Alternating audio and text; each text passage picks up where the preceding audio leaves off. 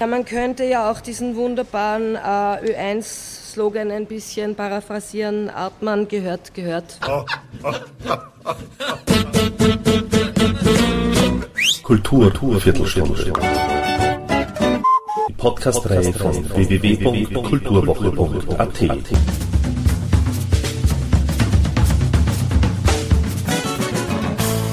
Präsentiert von Manfred Horak.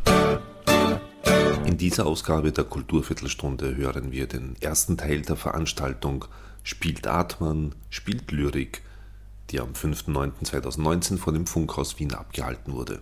Österreichische Kunst- und Kulturschaffende aus den Bereichen Literatur, Musik, Film und Theater präsentieren Gedichte und andere kurze Texte ihres ebenso großen wie unvergessenen Kollegen H.C. Artmann. Initiiert wurde diese Veranstaltung von André Heller, Gerhard Ruiz und Peter Turini.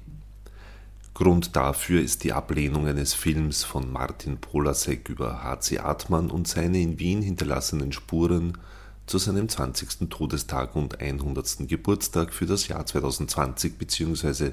2021 durch den ORF mit der Begründung der Bedeutungslosigkeit Artmanns und der Lyrik für die Gegenwart. Ich glaube ja, dass diese Ahnungslosigkeit der ORF-Verantwortlichen, und wenn es keine Ahnungslosigkeit ist, dann ist es Wurstigkeit, den ORF selbst in die Bedeutungslosigkeit führen wird. Wie auch immer. Ihr hört hier nun eine Stunde lang, garniert mit kulturpolitischen Statements, ganz viel HC Artmann. Und das solltet ihr euch auf keinen Fall entgehen lassen.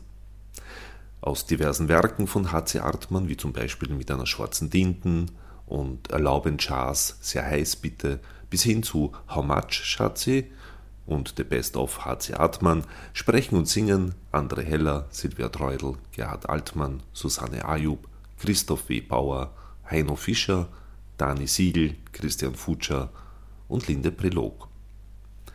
Durch das Programm führt Gerhard Ruiz von IG Autorinnen Autoren, die diese zweiteilige Produktion auch finanzierten. Und somit gleich mal Vorhang auf, Bühne frei und Ton ab. Oder, wie Silvia Treudel so treffend paraphrasierte, HC Artmann, gehört, gehört.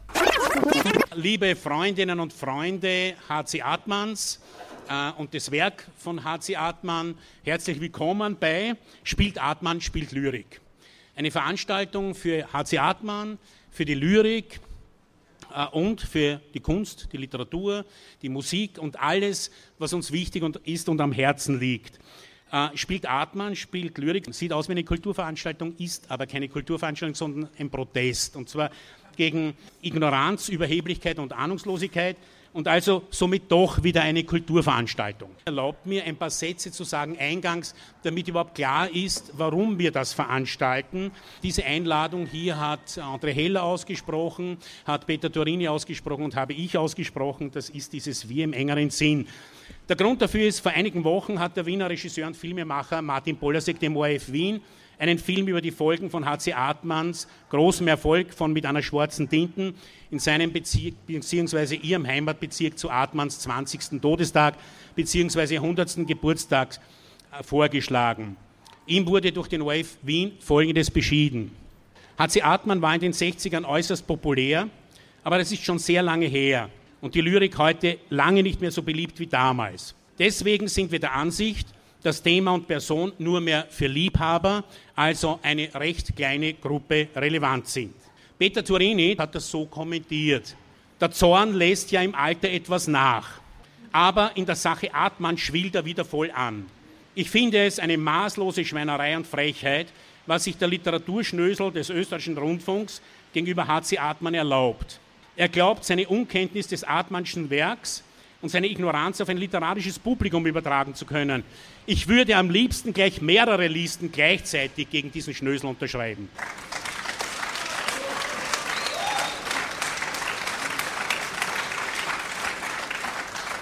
Es sind hunderte ähnlicher Reaktionen bei der IG-Autorinnen und Autoren eingetroffen, sodass wir uns entschlossen haben, diese Reaktionen zu sammeln und zu einem Dossier zu und über HC Atman zusammenzufassen, dass wir jeden und jeder in die Hand drücken können, der oder die nicht mehr weiß, wer HC Atman war und geblieben ist.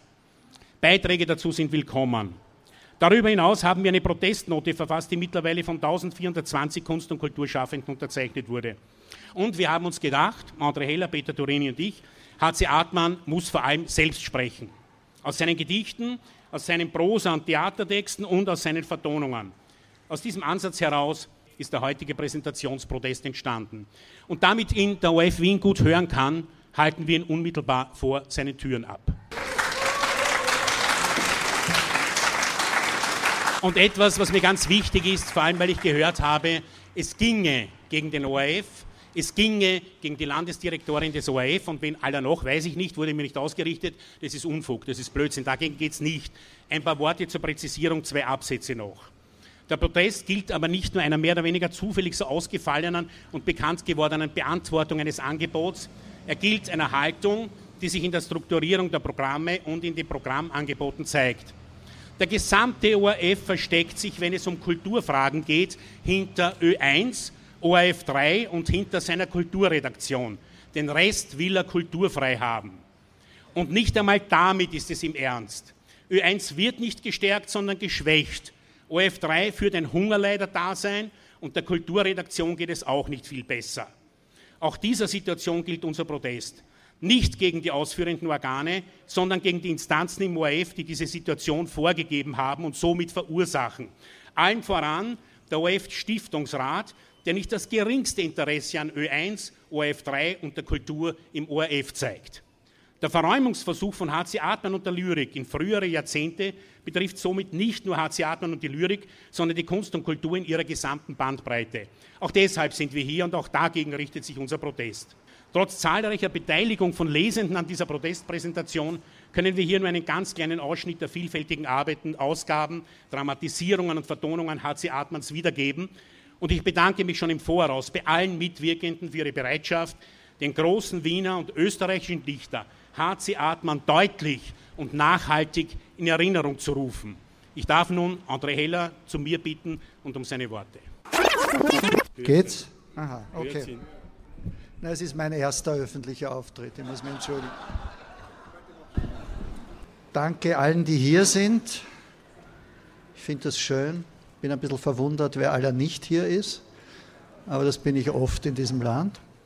Der Atman war ein Wundertier und er war, ich will ein bisschen was über ihn erzählen als Freund. Er war ein euphorischer Ermutiger.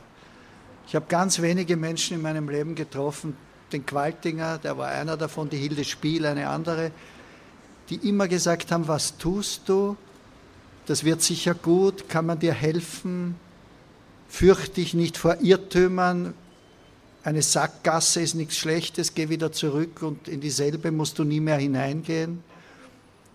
Der Atman war lustig, er war gescheit, er hat unendlich viele Sprachen gekonnt. Da wird darüber gestritten, ob es 35 oder 15 waren. Er war ein schöner Mensch, er war ein nobler Mensch und sehr, sehr tapfer im Umgang mit seinen Nöten. Viele von Ihnen werden wissen, dass er mit dem Moped gefahren ist zu Lesungen in Pfarrheimen, zu kleinen Kulturinitiativen, dass er dort ein paar hundert Schilling verdient hat und er hat immer keinerlei Neid gehabt denen gegenüber, denen es besser ging. Ich kann mich einmal erinnern, dass in meiner Kindheitsuniversität, dem HWLK, ein Streit darüber entbrannt ist, ob ich alles verrate, indem ich im ORF 1967 eine Sendung begonnen habe, die Music Box, und dass das ein Verrat an der Avantgarde wäre. Und später, wie ich dann Chansons gemacht habe, dass ich vor tausenden Leuten damit aufgetreten bin, haben mir manche die Freundschaft aufgekündigt. Und da hat man gesagt, gibt es einen von euch, der nicht auch vor tausenden auftreten will? Es ist doch immer gut, wenn es viele hören.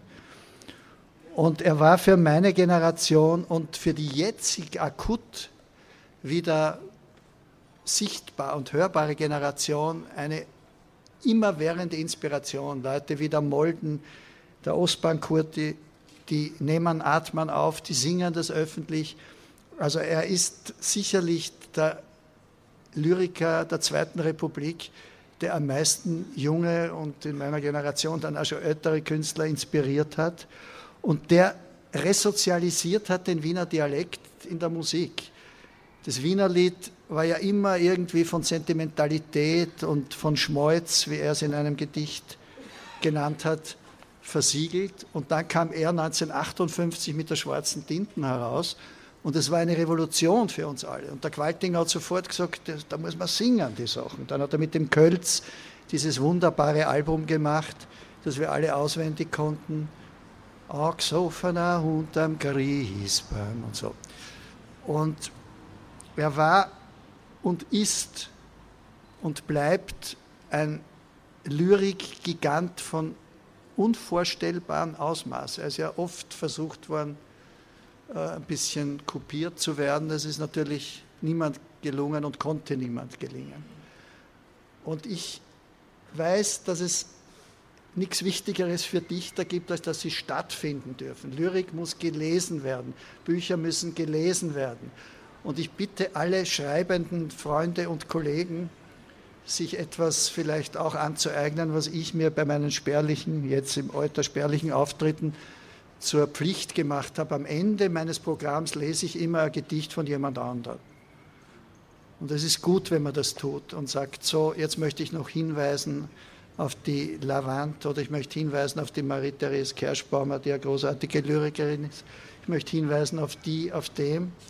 Und es erschreckt die Leute manchmal sogar, dass egomanische Künstler Lust haben, auch die anderen hineinzunehmen in ihre Darbietungen. Wir wissen, Künstler haben oft als dunkle Wolke über sich die Wollust, ihnen soll alles gelingen und den anderen soll alles schiefgehen.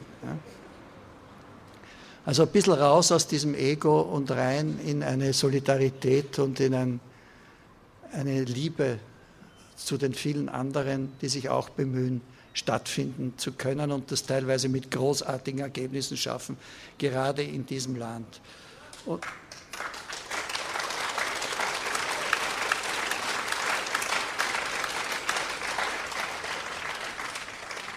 Frau Intendantin Wolf, Sie können es ja jetzt wunderbar gut machen, diesen Lapsus Ihrer Abteilung der uns immerhin hier zusammengeführt hat, was ja auch bis zu einem gewissen Grad was lustvoll.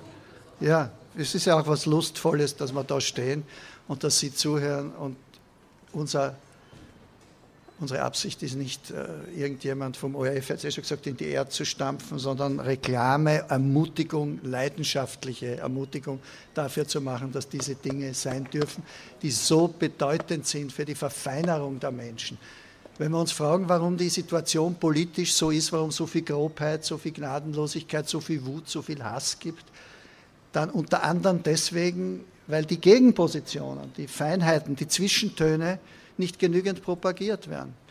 Und lasst uns doch auch als politische Antwort auf das, was uns Ganselhaut macht, was uns eine Ekelallergie gibt, Lyrik lesen, Literatur in den Vordergrund stellen mit großen Scheinwerfern und die großen Scheinwerfer seid ihr.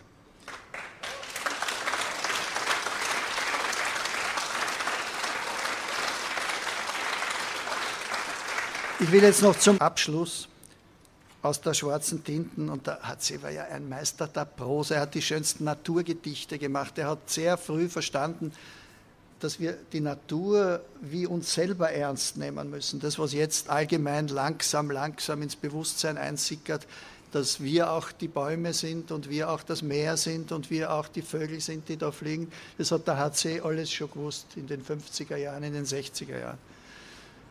Ein anderer, der es gewusst hat, der auch immer belittelt wurde für diese Haltung, das muss man jetzt auch langsam einmal anerkennen, war der Hundertwasser. Der Hundertwasser hat gewusst, was Natur ist und dass man bei jedem Bauwerk das berücksichtigen muss.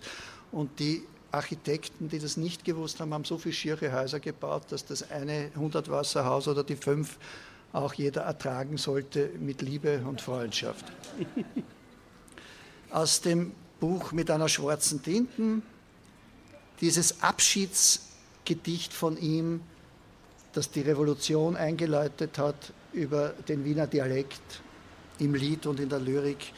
Nur kein Schmalz, habe ich gesagt, nur kein Schmalz nicht. Reiß asse dein Herz, dein Blutiges, und haus an, wie war ein Brückenklan von mir aus auf die Verbindungsbahn in Otterkring. dann warten wir, bis da wieder zugewachsen ist, das Loch, das Blutige und dann Gilet und sag, es war nichts oder geh mal, geh mal, kalt ist nicht. Wenn du einmal so weit bist, dann erst schreib dein Gedicht und nicht er. Nur kein Schmalz, habe ich gesagt, nur kein Schmalz nicht. Heute tragen sie es nur zu gern, einer Herz, die Dichter, die Grovler, die, die Schmalzgesellen, bei jeder Gelegenheit unter einen linken Goldzahn oder über einen leeren Brieftaschel wie ein Monogramm.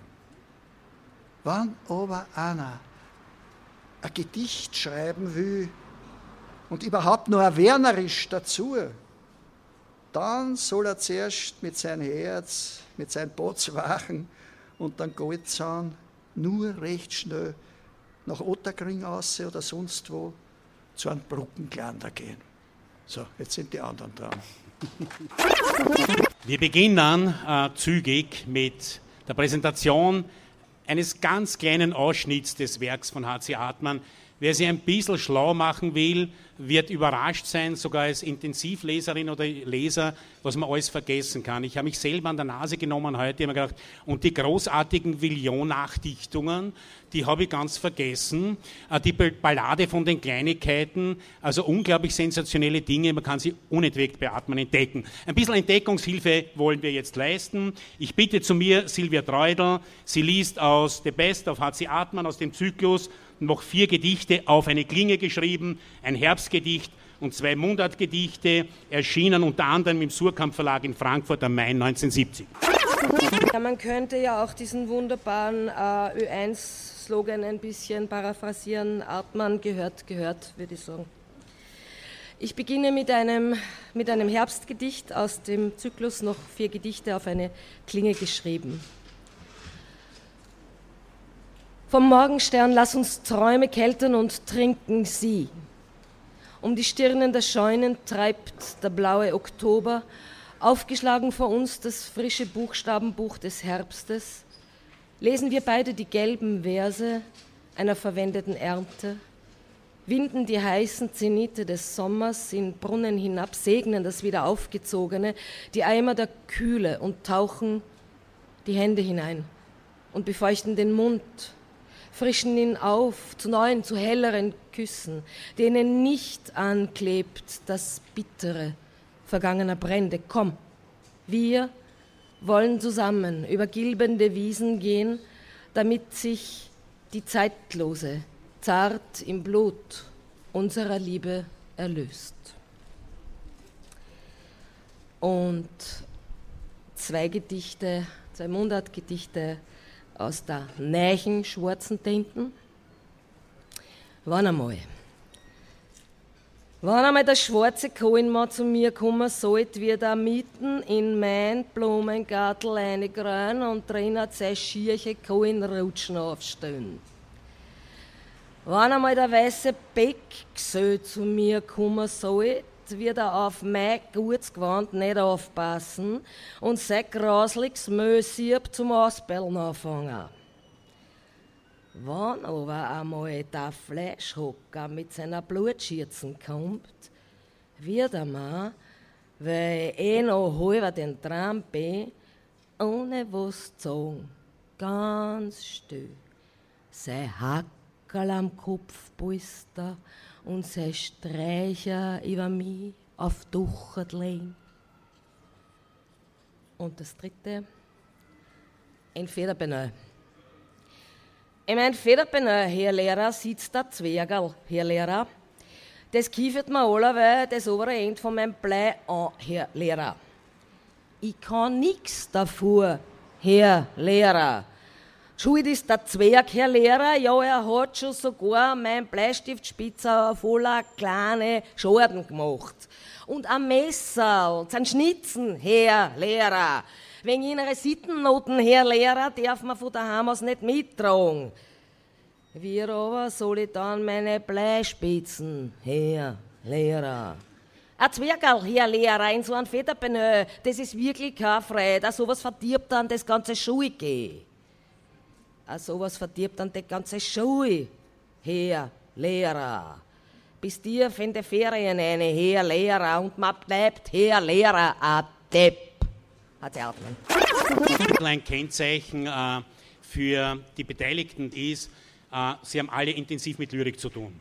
Die meisten sind Lyrikerinnen und Lyriker selber nicht ausschließlich, weil das kann man ja auch nicht sein, äh, nicht ausschließlich sein, nicht von, von, von der Sparte her, das könnte man schon, aber es geht sie meist ökonomisch oder was das Gesamtlebenskonzept betrifft nicht aus. Also Silvia Treudel, auch eine Lyrikerin, der nächste auch Gerd Altmann, ebenfalls Lyriker, kommt aus dem Burgenland, liest aus mit einer schwarzen Tinten ähm, nach einer Sintflut und heute bin ich nicht munter geworden. Erschienen im Otto Müller Verlag, wir haben es gehört von André Heller, er hat auch aus diesem Band gelesen, 1958, das erste Mal und ist bis heute lieferbar. Ja? 58 bis heute lieferbar, derzeit in der zwölften Auflage. Das muss einmal mal gelingen, sozusagen in einer Dialektlyrik, die angeblich schon verschwunden ist, versunken ist, vergangen und vergessen ist. Also lieferbar bis heute. Bitte, Gerhard Altmann.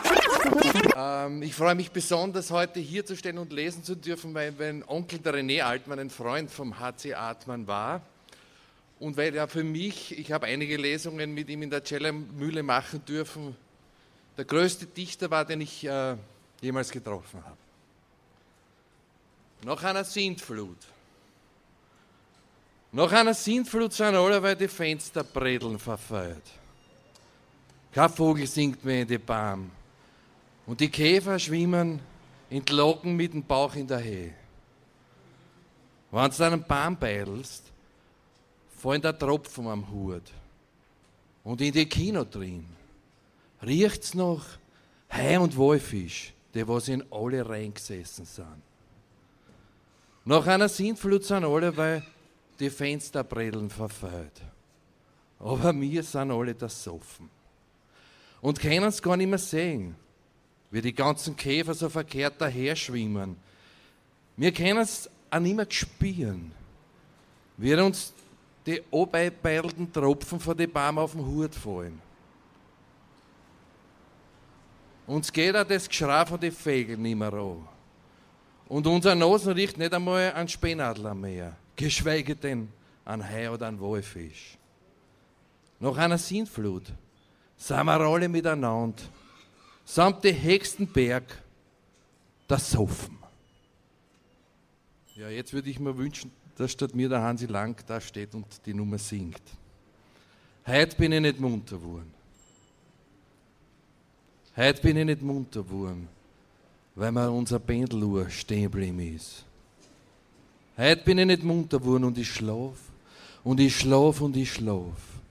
Und draußen der Schnee fällt immer mehr und die Drosseln da frieren und die Finken und die Amscheln und Daumen auf dem Dach.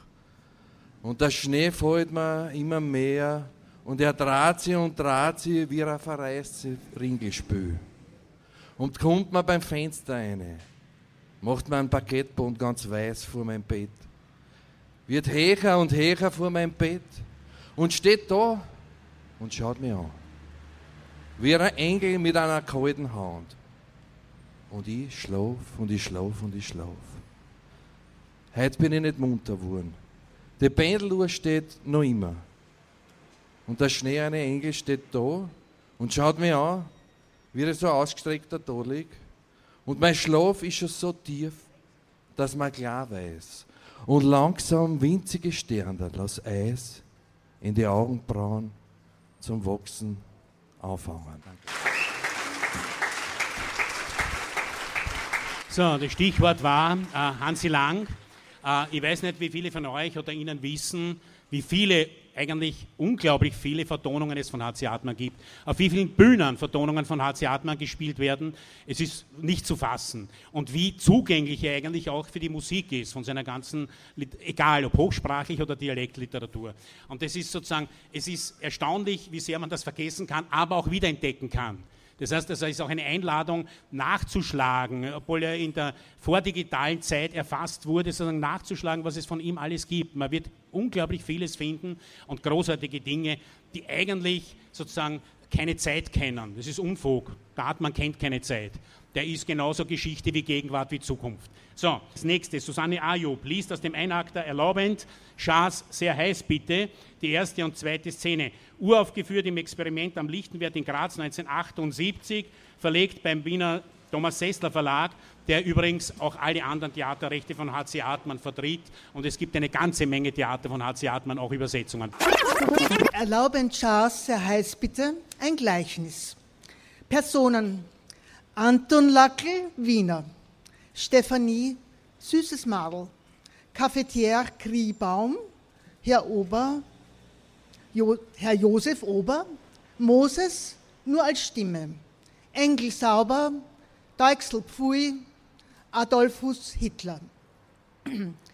Die Szene ist in einem Café, Jugendstil Interieur. Erstens, Cafetier, Herr Josef, Stephanie. Eine Stimme aus dem Raum. Aus dem gleichen Raum wird später eine Geige tönen, noch später Sturm und Wind, noch später Kanonendonner. Stimme. Soll man ihm was aufspielen? Soll man ihn gehörig anstrudeln? Soll man ihn den Himmel voller Geigen behängen?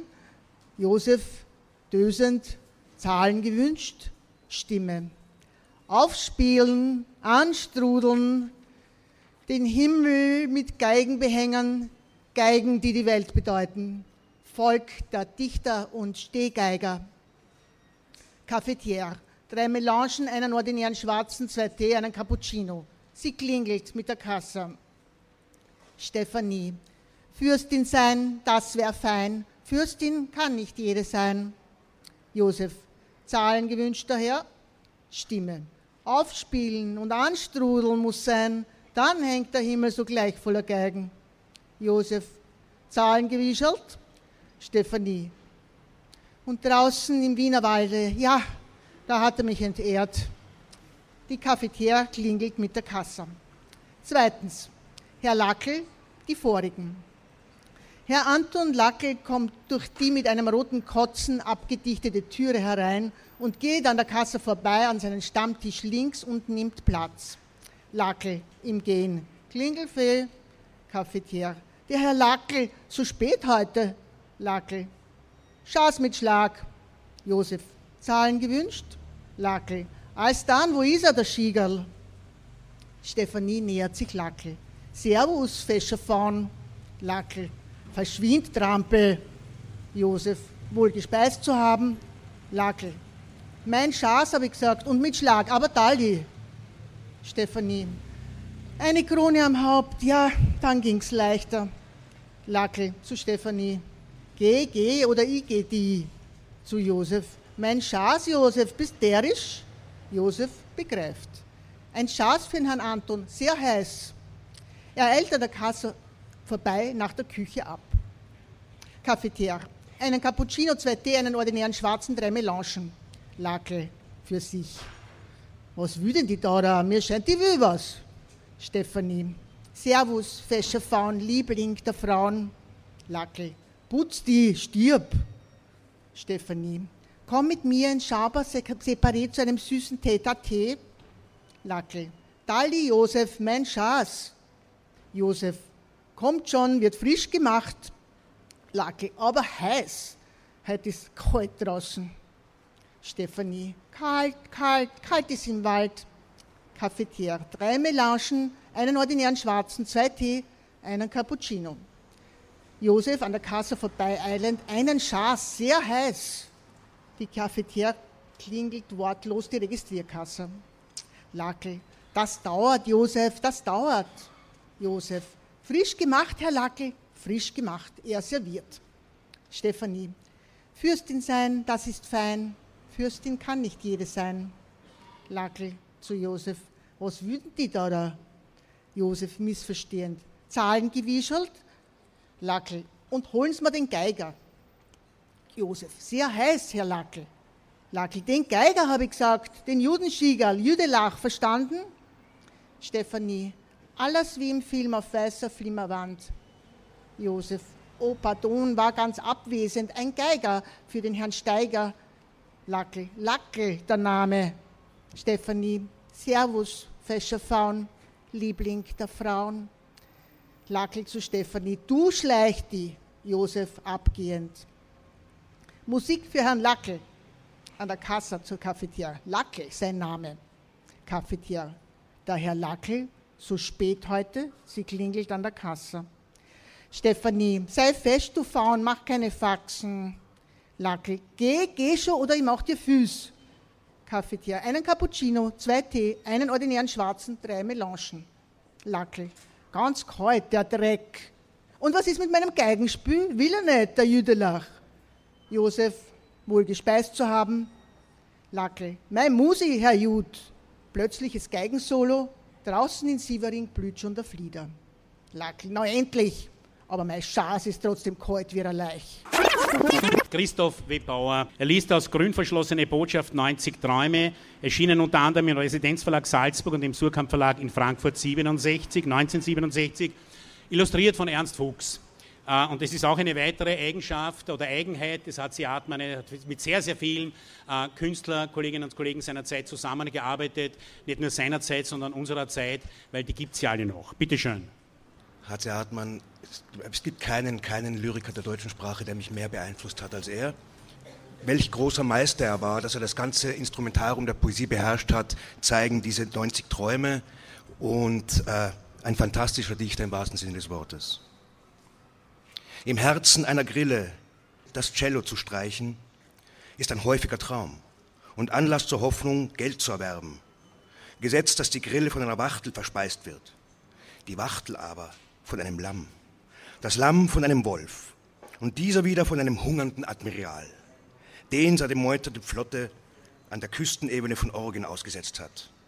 Dann tönt das Cello in den Eingeweiden Admiral Boyds Du erwachst und schreibst deine eigene Musik noch im Ohr, die Zahl 1. Träumst du von einem Hut und dem wüchsen Flügel und verbänden sich mit deinem Kopf zu einer Lebensgemeinschaft und sie trügen dich, dein ganzes Körpergewicht am Halse, in das Dorf der Kannibalen. Und man wetzte bereits das funkelnde Messer vor deinen Augen und der Messerhändler zählte grinsend sein Geld und die Frau des Kochs erhöbe des weiße Mütze wie eine schimmernde Krone, um sie dir aufs Haupt zu drücken. Und sie täte es, worauf sich eine Luke im Dache der Mütze öffnete, daraus ein Schwarm wilder Schwäne entflöge, so schreibe die Zahl zwei. Und dann noch ein kurzes. Ist ein Gesicht ohne Leib, ein Leib ohne Gesicht, ein Geist, ein Gespenst, ein elfischer Spuk, eine Zwölf. Danke. HC Hartmann äh, ist auch bekannt für viele Zusammenarbeiten. Eine legendäre ist natürlich die der Wiener Gruppe mit Achleitner Rühm, äh, Bayer mit anderen, auch mit in einem erweiterten Kreis in seiner Berliner Kommune, wo er sich öfter aufgehalten hat. Äh, das heißt, er hat eine lange Geschichte, im Begleiten auch in einer langen Geschichte äh, Personen, äh, und äh, sie haben das immer tradiert und machen das auch heute noch. Äh, ich bitte zu mir Heino Fischer, spielt und singt aus eigenen Atman-Vertonungen, ganz versteckt in wilden Wein, ist übrigens auch von Kurt schwärzig vertont worden. Es ist erschienen, äh, Gedichte in sämtliche Gedichte im Jung und Jung Verlag in Salzburg 2003. Und dann äh, hören wir von ihm auch noch äh, mit, einer, mit einer schwarzen Dinken Kinderverzahrer, erschienen im Otto Müller Verlag 58. Vielleicht sollte ich noch dazu sagen, es ist für Artmann typisch. Er hat viele österreichische Verlage gehabt, aber natürlich äh, ein paar ständig. Und er hat auch deutsche Verlage gehabt, und zwar viele. Es ist unglaublich, auf viele, wie viele Verlage es dieser HC Hartmann gebracht hat. Wir haben das sozusagen in unserem in unserer Datenbank erfasst. Es ist wirklich nicht zu fassen. Also man hat so das Gefühl gehabt, äh, alle Verlage wollen diesen HC haben äh, und es gibt auch von den meisten Büchern x-fache Ausgaben, also von Prachtbändern bis Taschenbüchern sowieso. Aber seine Stammverlage in Österreich, würde ich sagen, war der Residenzverlag, ist der Jung und Jung Verlag neuerdings äh, und, ja, und eben auch der Otto Müller Verlag. So bitte, Heino Fischer. Ja, HC Hartmann hat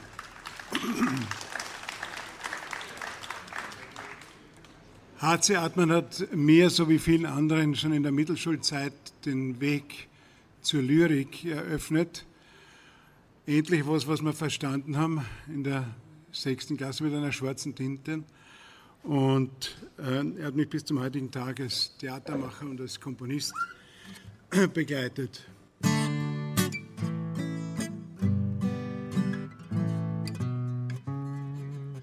Ganz versteckt im wilden Wein haust des Wieners Mütterlein. Ein Schneeweiß glänzt ihr blondes Haar, weil sie nie beim Zahnarzt war. Witwe sein, voll Mühe und Plag, ist kein schöner Namenstag. Doch ein Gärtlein in Stadtlau reicht zum Trost der alten Frau. Dahlien und Rosenkohl düngt sie dort aufs Gratewohl. Stets der Braten ihr gelingt, weil sie Wiener Lieder singt. Kommt der Sohn aus Ungarn, dann schafft er sich ein Gulasch an. Kommt die Tochter aus Paris, findet sie das Essen mies. Mutter sein ist gar nicht leicht, weil dabei die Zeit entfleicht. Alle Kinder fliegen aus. Mütterlein nur bleibt zu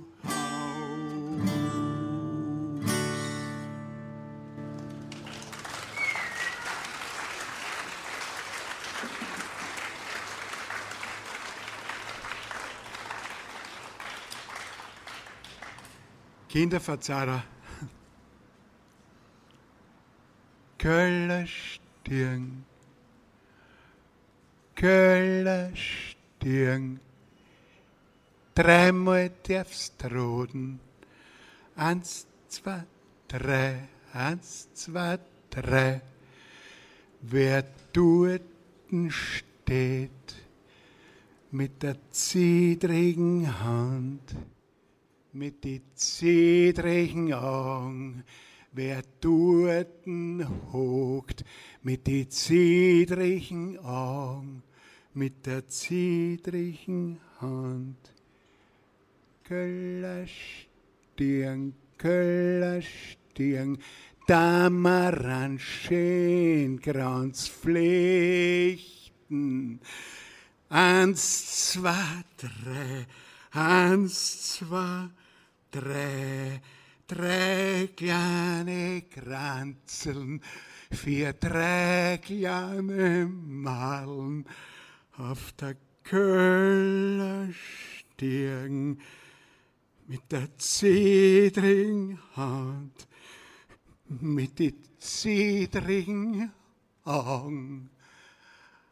Eins, zwei, drei. Heino Fischer bleibt da. Ich darf zu mir, zu uns, Dani Siegel bitten. Sie singt begleitet von Heino Fischer aus The Best of HC Artmann, Die grüne Mistel schweigt. Erschienen unter anderem im Surkamp Verlag in Frankfurt im 1970 und liest dann auch aus allerlei Rausch, Rausch neue schöne Kinderreime. Ich bin die liebe Mumie. Erschienen unter anderem im Piper Verlag in München 97. Bitte, Dani Siegel.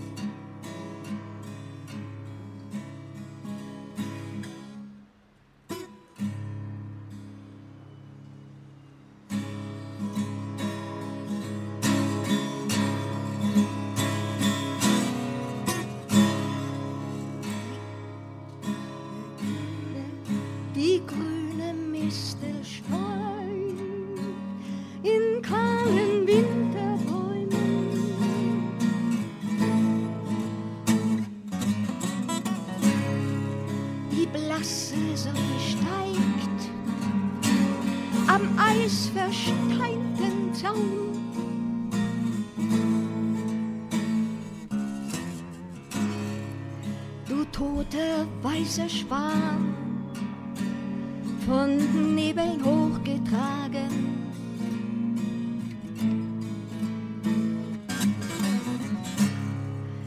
Was soll mein Klagen noch, mein welkes Leid dir sagen?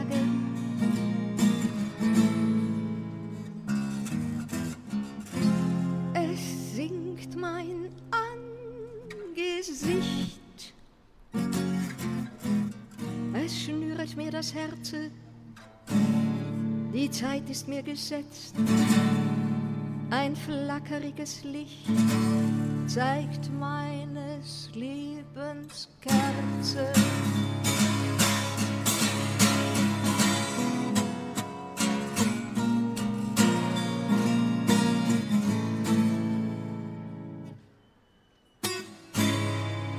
Was soll mein Trauer nun? Was jetzt mein bleiches Sträuben?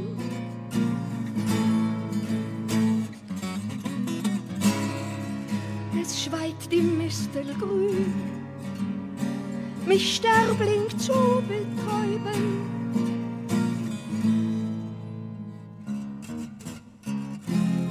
Mein Mund ist nimmer rot. Wie anders sollte es sein? Gewalt trägt nur der Tod in diesem weißen Schweigen auf seinem Horn aus Stein.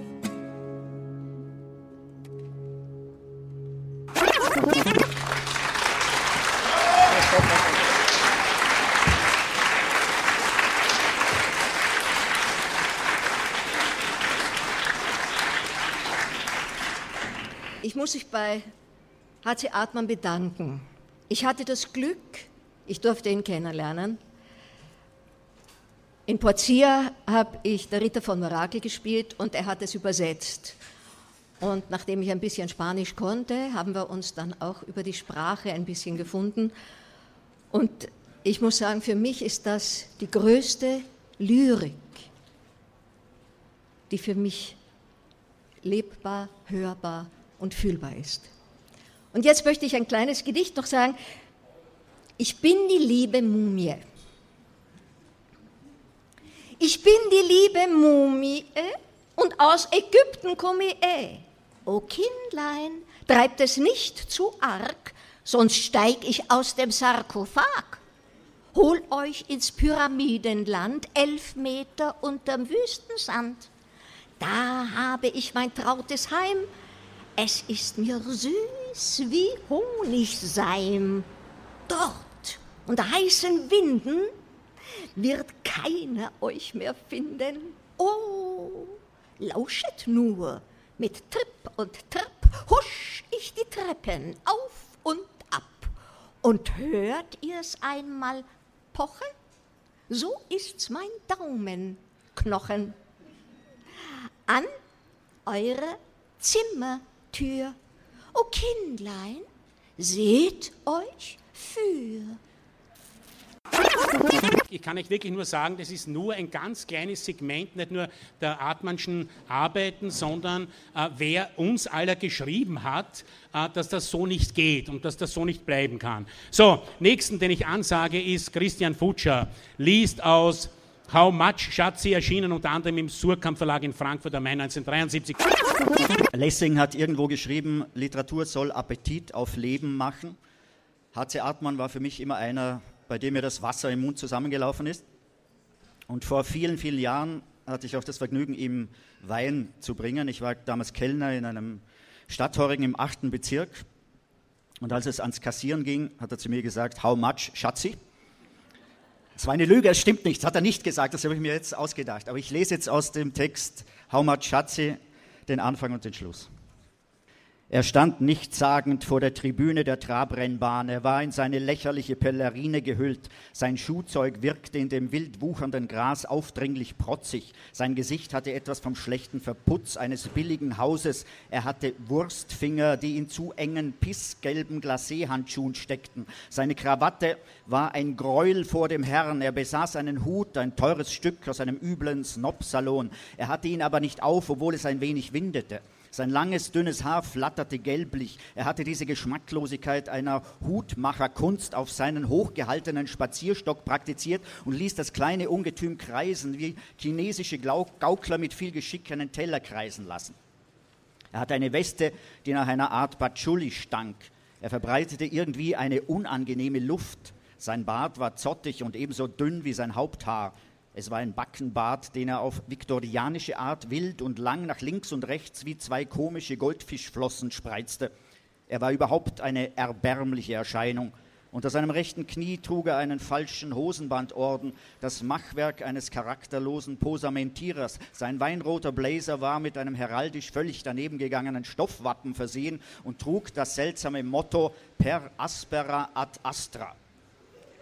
Er liebte steife Taschentücher, gestärkte quadratische Monstren, durch die ihm stets der Rotz rutschte, wenn er sich einigermaßen stark schneuzte. Er war ein äußerst dummer Mensch und was sein albernes Gehabe anbetraf, das er besonders auf den Trabrennbahnen der Welt an den Tag legte, so konnte man seinesgleichen lange suchen. Ja, er war derart stupide, dass ihn jedermann mied, ihm aus dem Wege ging, sich bei seinem Anblick peinlich berührt einer anderen Richtung zuwandte, um nicht sein schneidig hervorgejapstes Guten Tag anhören zu müssen. Er besaß eine Mutter, die reich war und in einem der besseren Viertel dieser Stadt wohnte, die nicht Kalkutta war, aber etliche architektonische Sehenswürdigkeiten wie dieses aufwies, was ihr hier und dort einen ziemlich absurden Charakter oktroyierte. Diese Mutter war nun in ihrer Jugend eine sehr schöne Frau gewesen, die viele Liebhaber gehabt hatte, und der hier beschriebene Doppelaffe von Rennplatzbesucher war eine Frucht aus einem dieser schnell wechselnden Verhältnisse. Diese Mutter war heute nicht mehr so attraktiv und ließ ihr Haar färben. Einmal lila, ein anderes Mal hechtgrau, ein drittes Mal wieder hellrosa, welche letztere Tönung ihr besonders zusagte. Sie saß nun in ihrer Villa am Fenster der ersten Etage und betrachtete durch einen Feldstecher die Vorgänge in einem der gegenüberliegenden Zimmer. In diesem Zimmer wohnte die Braut des beleidigend blöden jungen Mannes. Sie war, was ihr Gesicht anlangte, einer Antilope nicht unähnlich. Sie hieß Astra hatte schöne lange Finger, ein nicht uninteressantes Dekolleté, eine Perlenkette, die ihr der Unsympathler von Affenmenschen zur Verlobung geschenkt hatte, einen indischen Teppich, eine Vase mit frischen Rosen, drei fette Pekinesen, die sich im Zimmer herumsuhlten, die Stors zerbissen und in alle Ecken kackten. In einem großen Käfig saß ein sehr bunter Kakadu, der lustig sagen konnte und den gleichen traurigen Blick wie seine Herrin hatte.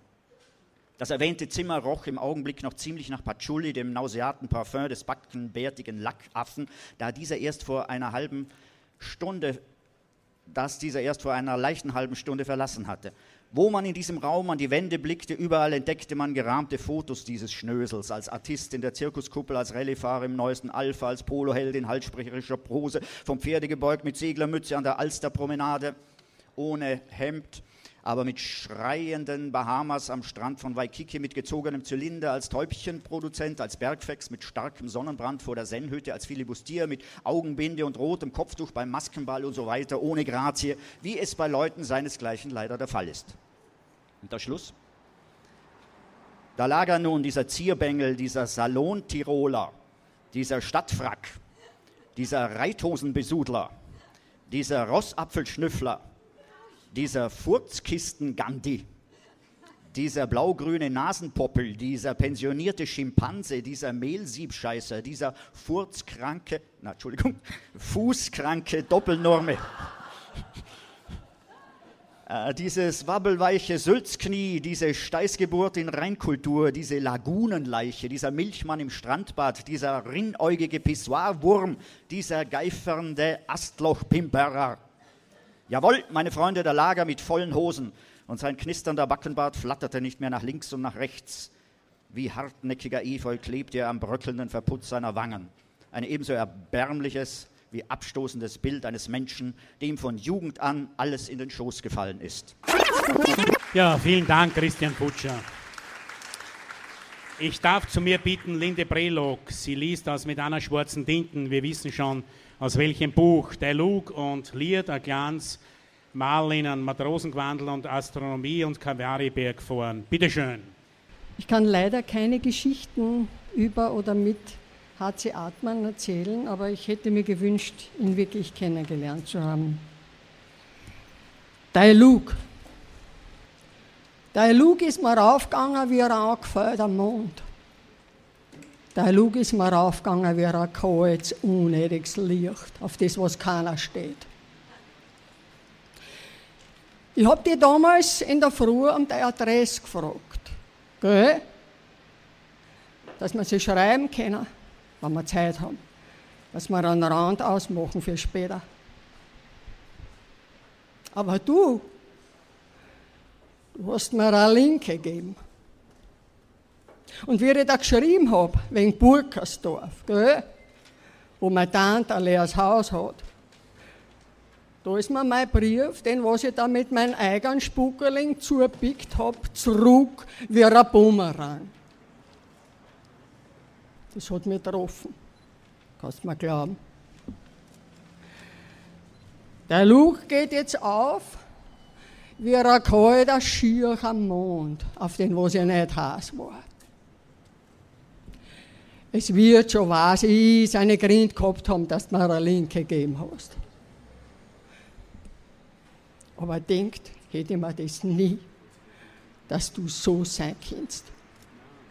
Wo wir da eine ganze Nacht im Stadtpark auf einem Bankel beieinander gesessen sind.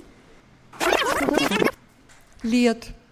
Ein kleines Mal in einem Matrosengewandel in der Sonne unter einem Nussbaum. Und zwei Roben, die was ihren Herbst bringen. Eine weiße Wolken durch den blauen Himmel. Fliegen, fliegen, fliegen möchte die heute keiner. Ohne Maschinerie. Wie ein Vogel. Ein Fliegen. Ein kleiner Bub in einem Matrosengewandel, in Regen unter einem Poppebaum. Und zwei Tauben, die wo sie das Frühjahr bringen. Ein blauer Himmel durch die weißen Wolken. Fliegen, fliegen, fliegen möchte ich heute keiner. Ganz ohne Maschinerie. Wie ein Vogel. Fliegen. Astronomie.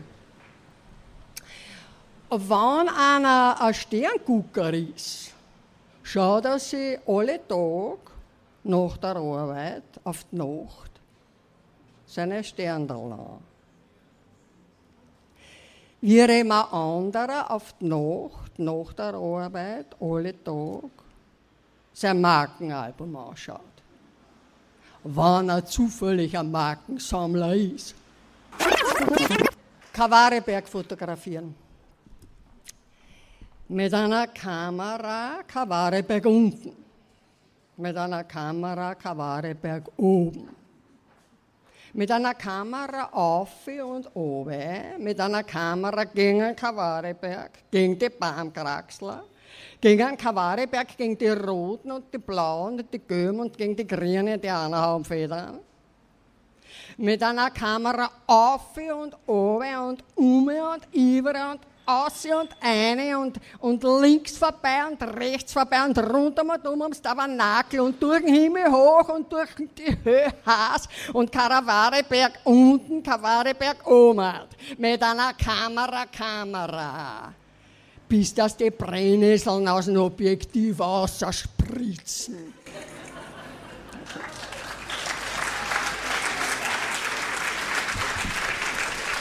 Danke, Linde Brelog. Thank you and good night.